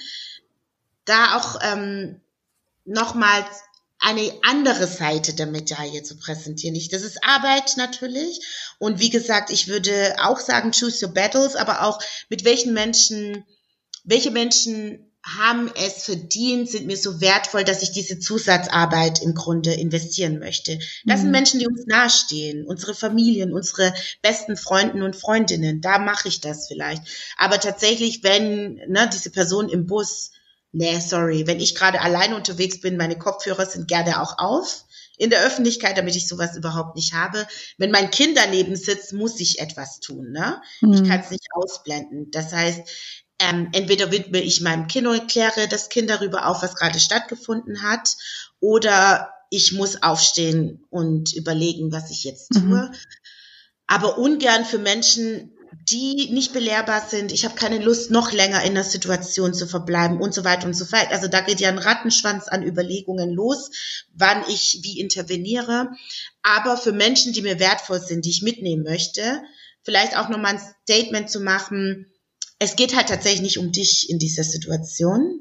Es geht um unsere Gesellschaft. Mhm. Es geht nicht darum, dass ich sage, du bist eine Scheißperson, weil du an irgendwelchen Ideen festhältst und so weiter, sondern dass wir alle mit einem Wissen sozialisiert wurden, das schädlich ist für uns, das ähm, problematisch ist, dass wir reflektieren müssen. Und auch die Bereitschaft, ey, unsere Kinder werden uns in 30 Jahren vielleicht auch Dinge erzählen und wir werden viel lernen die mhm. werden sehr viel uns erzählen. Die werden uns zu Klima ausfragen, was haben wir denn getan und so weiter und so fort. Ja, das ist halt Elternschaft. Wir machen unsere Fehler, wir sind Menschen, wir machen Fehler, aber auch bereit sein ähm, zu erkennen, will ich andere Menschen verletzen? Ist es meine Intention? Mhm. Und warum will ich das? Und vielleicht auch zu überlegen, ja, ich liebte Pipi, vielleicht versuche ich es anders zu lesen oder vielleicht ähm, belasse ich es bei mir und die Kinder der nächsten Generation lernen andere Bücher und andere Geschichten und andere Heldinnen kennen. Mhm. Und das ist auch in Ordnung. Ich finde, ich glaub, das, ja. ja ich finde an der, ich finde die Aussage total interessant. Dieses, ähm, ich meine, ich habe das Gefühl, meine ganze Kindheit wird zerstört. Das zeigt ja ein wahnsinnig großes emotionales äh, Potenzial. Und ich schwanke so zwischen Boohoo, Cry Me River, also mhm. sorry. Mhm. Und gleichzeitig äh, spüre ich aber auch die, dass es ja sehr, eine sehr existen, existenzielle Aussage ist. Und an der, deren zeigt sich eigentlich, wie schädlich Rassismus für uns alle ist. Also nicht nur für Menschen, die jetzt akut darunter leiden, sondern auch für weiße Menschen. Wir bekommen das ja mit, wie schwierig dieses Thema ist, wie schwer, wie angstbesetzt und gerade nicht für die, die rassistisch sind und denen scheißegal ist und die dran hängen mhm. und sagen, ich will das weitermachen, sondern diejenigen, äh, die schon erkennen, wie schlimm Rassismus ist und sich auf den Weg machen wollen, erstmal einen riesigen Berg und Ballast an Scham und, und Schuld mhm. abbauen müssen, um sich dann dem Thema langsam zu nähern. Also auch die Frage, möchten wir, äh, dass unsere Kinder 30 Jahre erstmal ignorant durch die Gegend laufen, also weiße Kinder und so aufwachsen und auf einmal mit diesem Berg konfrontiert werden, der dann da vor ihnen mhm. liegt und dann müssen sie diese rassistische Sozialisierung so Stück für Stück mühsam wieder abbauen. Es ist ja schon leichter, ähm, mhm. in der Kindheit äh, anzusetzen, dieses Thema als Normalität mit einzuflechten. Mhm. Ich glaube, was mir auch sehr geblieben ist, ist diese Einsicht, dass es beim Antirassismus nicht um Gefühle weißer Menschen geht. Und gleichzeitig ist es, habe ich das Gefühl, ist das die riesige Hürde, um eben eine Veränderung herbeizuführen, weil man verliert sehr viele Menschen, wenn man eben auf ihre Gefühle doch nicht eingeht, auch wenn es nicht um ihre Gefühle geht. Und das beschreibt ja auch am Ende des Buches, was ich selber so herausfordernd finde. Und ich versuche das, ja, ich habe wie noch keine Antwort gefunden, wie kann ich mit diesen Menschen reden, ohne dass sie dann eben so in dieses, okay, dann mache ich halt gar nichts, ich bin ja eher ein Rassist und äh, dass man diese Gleichzeitigkeit aushalten lernt. Zum Beispiel schreibt ihr ja, wenn es halt dieses eine Lieblingsbuch aus der eigenen Kindheit gibt, das rassistisch ist, dass man das doch lässt und also was ich sagen will, ist zum Beispiel, mhm. wie gehe ich jetzt mit einer Astrid Lindgren um, die ich sehr, sehr verehre, die sich für Kinderrechte angesetzt hat und die für ihre Zeit eine wahnsinnige Arbeit gemacht hat, die an sich für ja. mich eine tolle Frau ist, die ja. aber eben von diesem rassistischen Gedankengut gebrainwashed wurde, wie wir alle, und die halt einfach rassistische Anteile in ihren Büchern hat. Aber deshalb ist sie ja keine Rassistin, oder? Hm. Und das, ähm, dasselbe passiert ja. ja. bei mir auch, wenn ich merke, ich habe jetzt eine rassistische Äußerung oder eine, einen rassistischen Gedanken in mir. Ich bin ja keine Rassistin, sondern ich erkenne da etwas drin in mir, das ich verändern kann. Und bei und das ist meine Reflektiertheit. Ich befasse mich, ich habe mhm. auch die Zeit und das Privileg und ich mache das zu meiner Arbeit, mich mit dem Thema zu befassen. Aber sehr viele Menschen, die zum ersten Mal von Antirassismus hören, haben diese Reflektiertheit nicht. Und sie hören einfach, ah, ich habe sie gefragt, woher sie kommt. Und das ist jetzt anscheinend neu, darf man das nicht fragen. Ergo, ich bin Rassist. Und sind dann komplett, mhm. machen zu. Ja. Wie kann man mit, mit diesen Menschen welche also Sprache ich, kann man finden, ja. um da durchzukommen? Also ähm, wegen Astrid Link, also Lindgren und Pippi Langstrumpf, also ich würde das auch nochmal aufteilen. Mhm. mhm. Nur weil bestimmte Bücher oder ihre Weltsicht, sie ist, ist ne, zeitgenössisch natürlich auch zu lesen ist, ähm, ist eine, also wir sind ja alles, also sehr viele Identitäten haben wir in uns. Astrid Lindgren war eine ähm, Frau, die zu ihrer Zeit, wie du schon gesagt hast, sich für Kinderrechte eingesetzt, überhaupt die Kinderperspektive dominiert hat, zu dem Zeitpunkt, in der Kinderliteratur ja sowieso hm, banalisiert wurde, in der Kinder eben sehr, sehr autoritär auferzogen wurden, gerade aus deutscher Perspektive. Plötzlich gar, ne, hat sie Kinderwelten geschaffen, in der Kinder sehr, sehr frei ähm, leben konnten.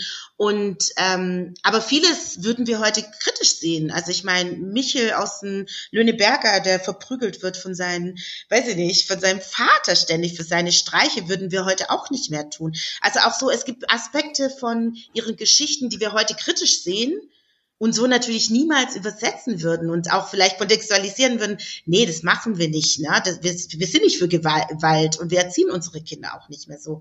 Aber gleichzeitig sind es Teile ihrer Geschichte.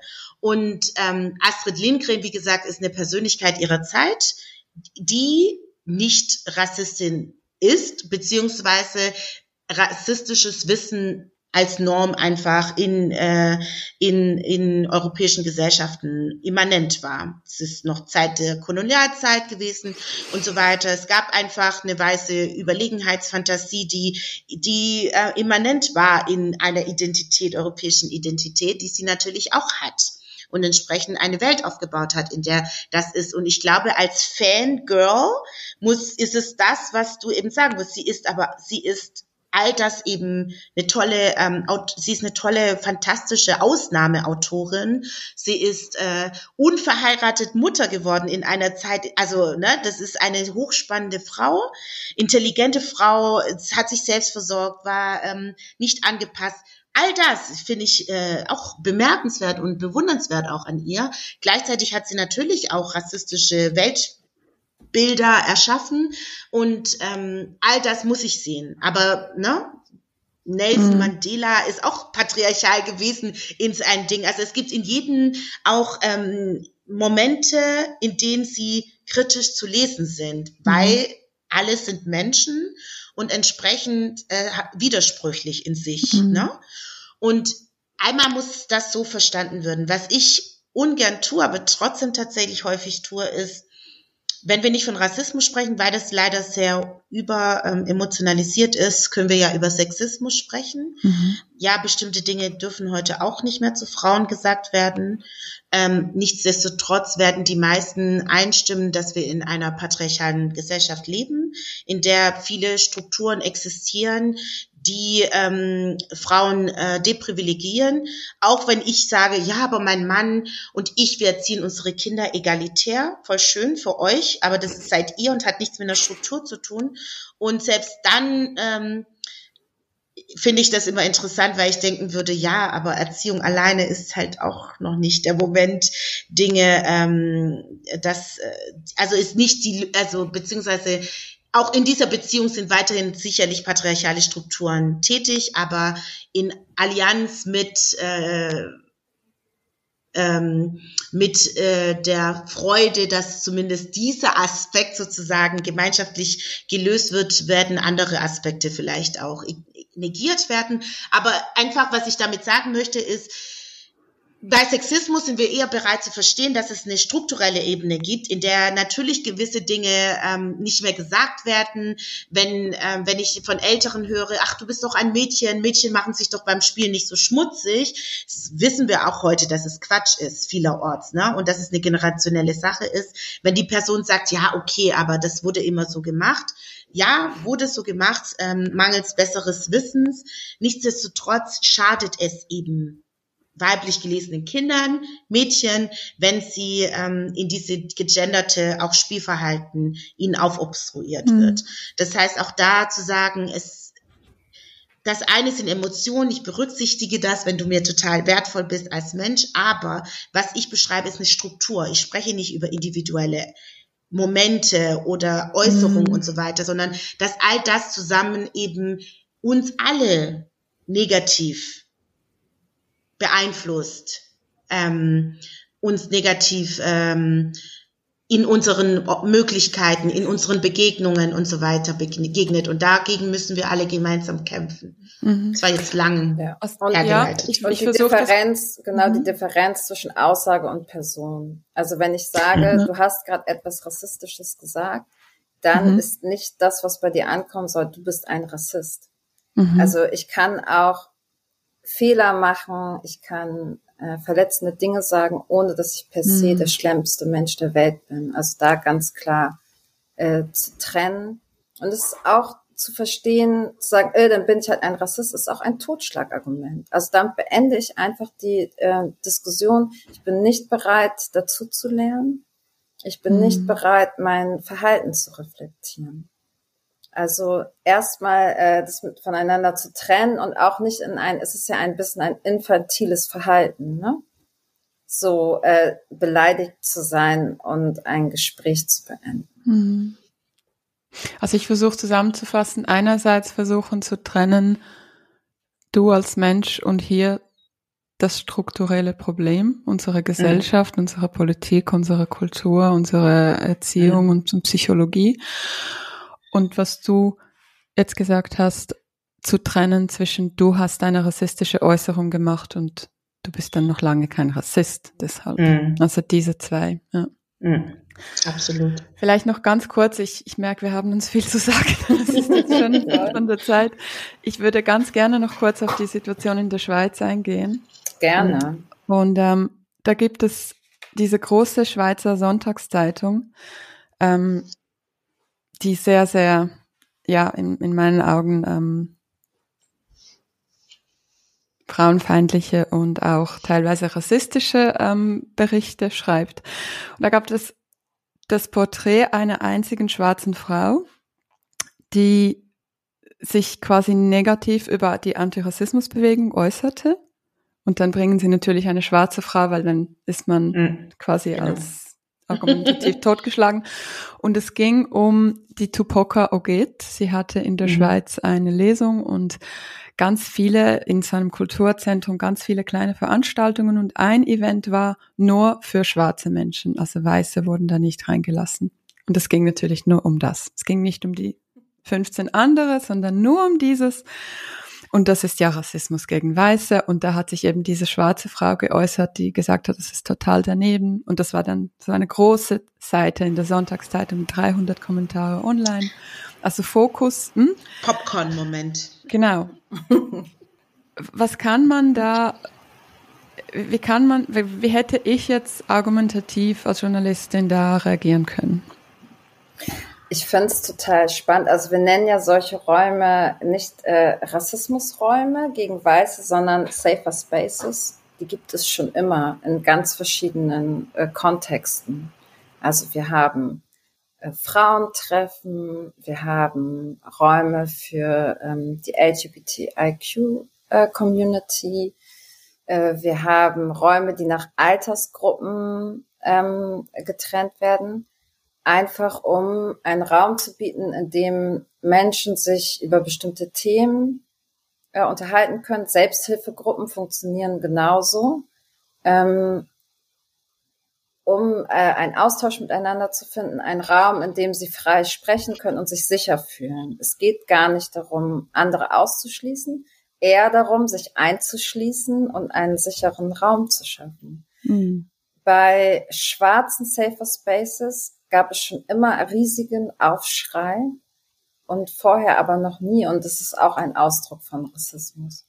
Wie können die sich jetzt erlauben, sich zusammenzutun?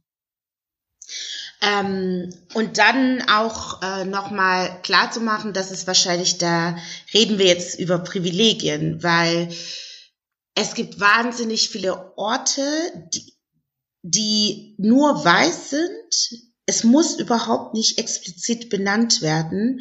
Wir wissen, dass es weiße Orte sind. Gehen wir mal in die Oper oder so. Das ist, ähm, das ist das Privileg an Weißsein. Sie müssen nicht exklusiv weiße Räume erschaffen, um trotzdem weiße Räume zu bleiben. Und alle äh, anderen so wie ähm, männliche Orte, dass öffentliche Räume häufig auch männliche Orte sind, Straßen bei Nacht männliche mhm. ähm, Orte sind und so weiter. Das muss nicht explizit benannt werden, um trotzdem auch in der Öffentlichkeit bestimmte Gruppen eher den Zugang zu ermöglichen oder nicht. Und gerade wenn es dann um das Thema Rassismus geht, also wie gesagt, wir alle leben in einem rassistischen System, haben rassistisches Wissen erlernt und so weiter und so fort. Und entsprechend sind das aber auch die Räume, in denen häufig auch Rassismus reproduziert werden. Einfach weil auch Menschen, die negativ von Rassismus ähm, betroffen sind, ähm, haben ja verschiedene Strategien entwickelt, um mit Rassismus auch klarzukommen. Auch Negieren von Rassismus ist auch eine Strategie, die schwarze Menschen oder Menschen of Color beispielsweise ähm, für sich entwickelt haben. Und wenn äh, in einem Raum, in dem sozusagen ähm, unterschiedlich positionierte Menschen, also weiße Menschen und BPOCs äh, zusammen über Rassismus reflektieren. Du hast schon gesagt, es ist viel Emotionen sind im Raum, es ist viel weiße Betroffenheit und Fragilität im Raum. Es wird ganz viel ähm, auch Raum eingenommen zu ähm, reproduzieren, zu re-exerzieren. Ähm, also bei, neulich bei uns in der Familie wurde das N-Wort gesagt und kurzer Moment wird das Wort ausgesprochen, es werden rassistische Situationen, Handlungen, Taten reproduziert. Menschen, die Rassismus, ähm, von Rassismus betro negativ betroffen sind, müssen sich das anhören in einem Raum, in dem es eigentlich darum geht, auch Rassismus zu entlarven, zu dekonstruieren und so weiter. Das heißt, es ist null safe. Und wenn wir natürlich in einem Raum sind, in dem Menschen ähnliche Erfahrungen machen, entsprechend aber ähnliche Expertisen haben. Ob ich das jetzt als ähm, Street Knowledge, also im Grunde durch das Leben ein Expertisentum erlangt zu haben oder über akademische Welt, ob ich in isoliert aufgewachsen bin oder in Communities aufgewachsen bin, ob ich zur ersten oder fünften Generation gehöre von eingewanderten Menschen. Ähm, all das aber in einem schwarzen Kontext, in dem wir Rassismus haben, da kann die Person von akademisch Studierte bis, keine Ahnung, Mutter, die zu Hause Kinder erzieht, äh, über Rassismuserlebnisse machen, die sie gemacht haben, sich Rat holen, ähm, wenn zum Beispiel sie rassistische Eigenbezeichnung hört, vielleicht auch nochmal ähm, erfahren, warum das eigentlich total schädlich ist, mhm. ohne sich entblößen zu müssen, entlarven zu müssen, exponiert zu sein und so weiter. Das heißt, es ist total wichtig auch zu erleben, ich bin in einem Raum und um mich herum sind Menschen, die nicht denken so, Nein, das war jetzt nicht Rassismus. Herr, erklär dich doch bitte nochmal. Ich habe es nicht verstanden, was daran jetzt problematisch gewesen sein, sondern Menschen sagen, nee, wir verstehen dich und nicken und du weißt, okay, das ist keine individuelle Erfahrung, die ich gemacht habe, es mhm. ist eine strukturelle.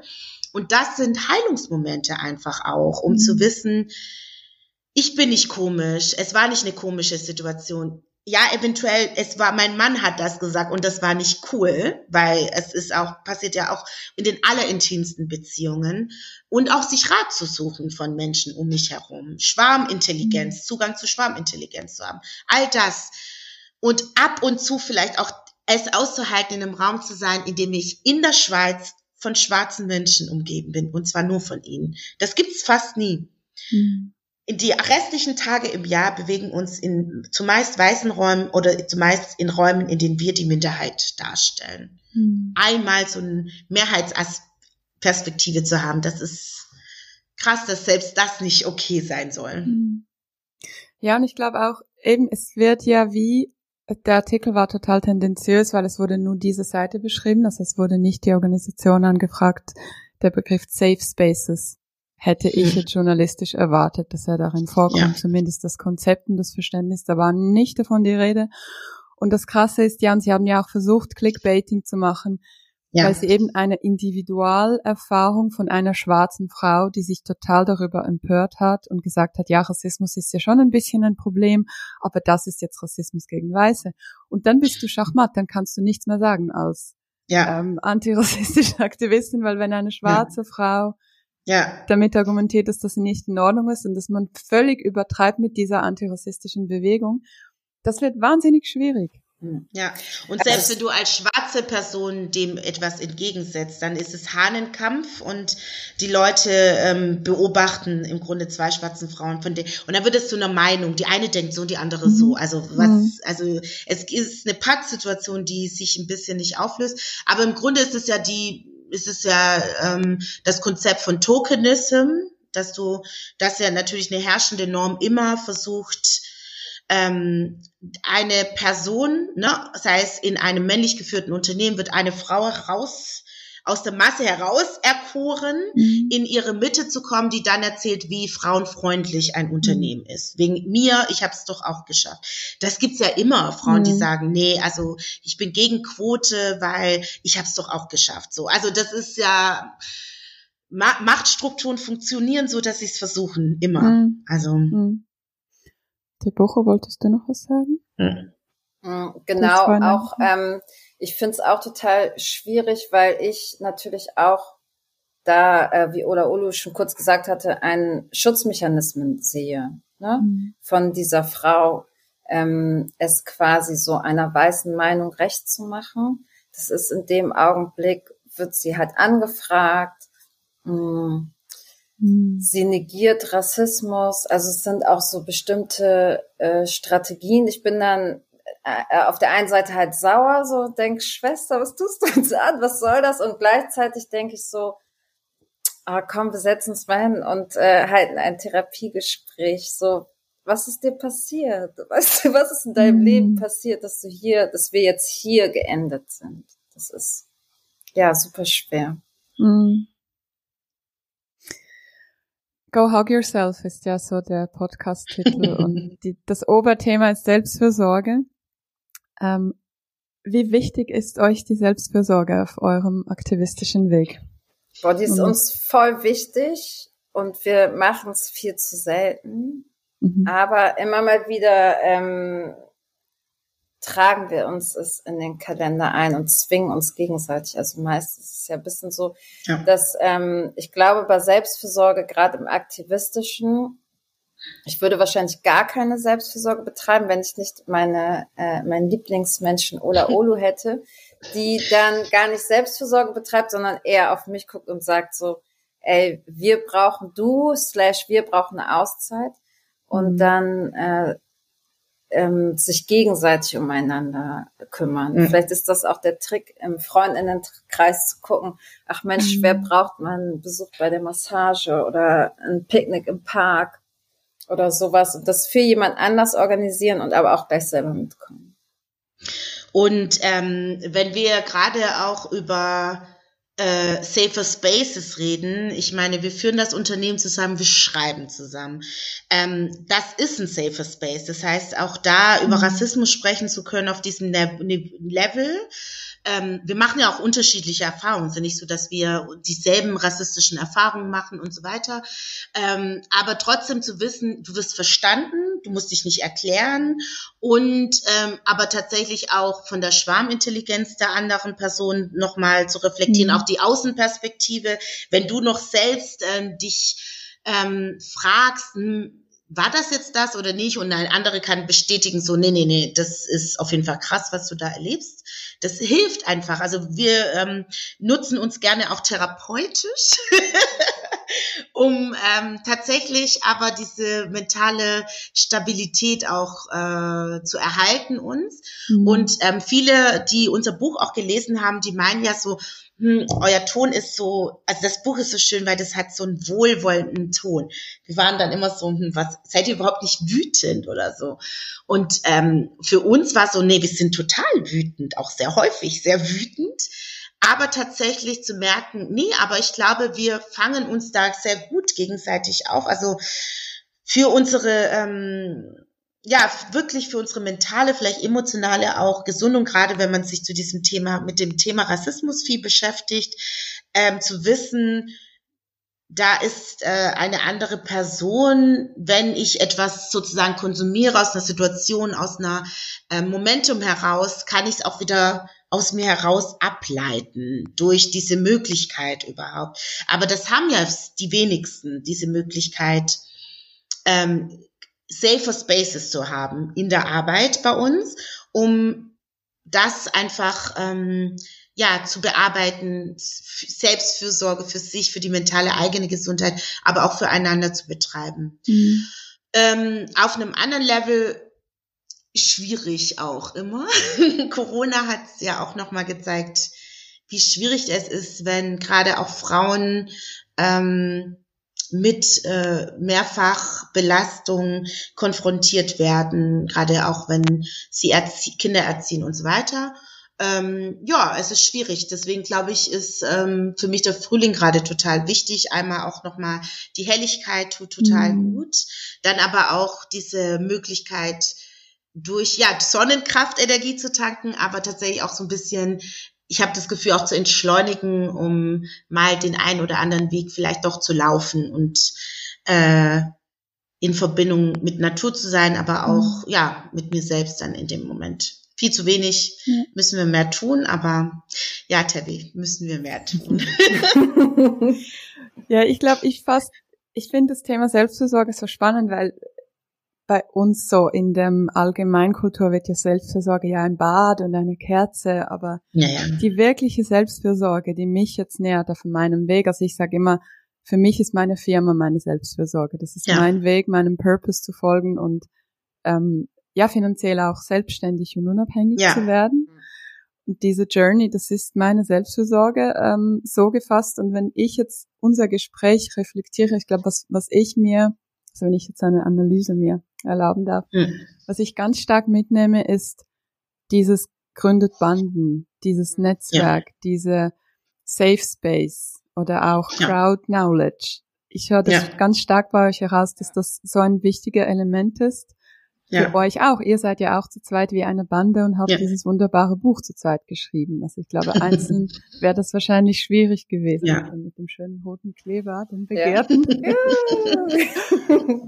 Ja. und ich glaube, das ist schon etwas, das, äh, das, das wir uns, ja, mitnehmen können, dass dieses, dieser Zusammenhalt und der Gleichgesinnten, dass das eben auch eine starke Selbstversorge ist, die uns Kraft gibt, weiterzumachen. Ja.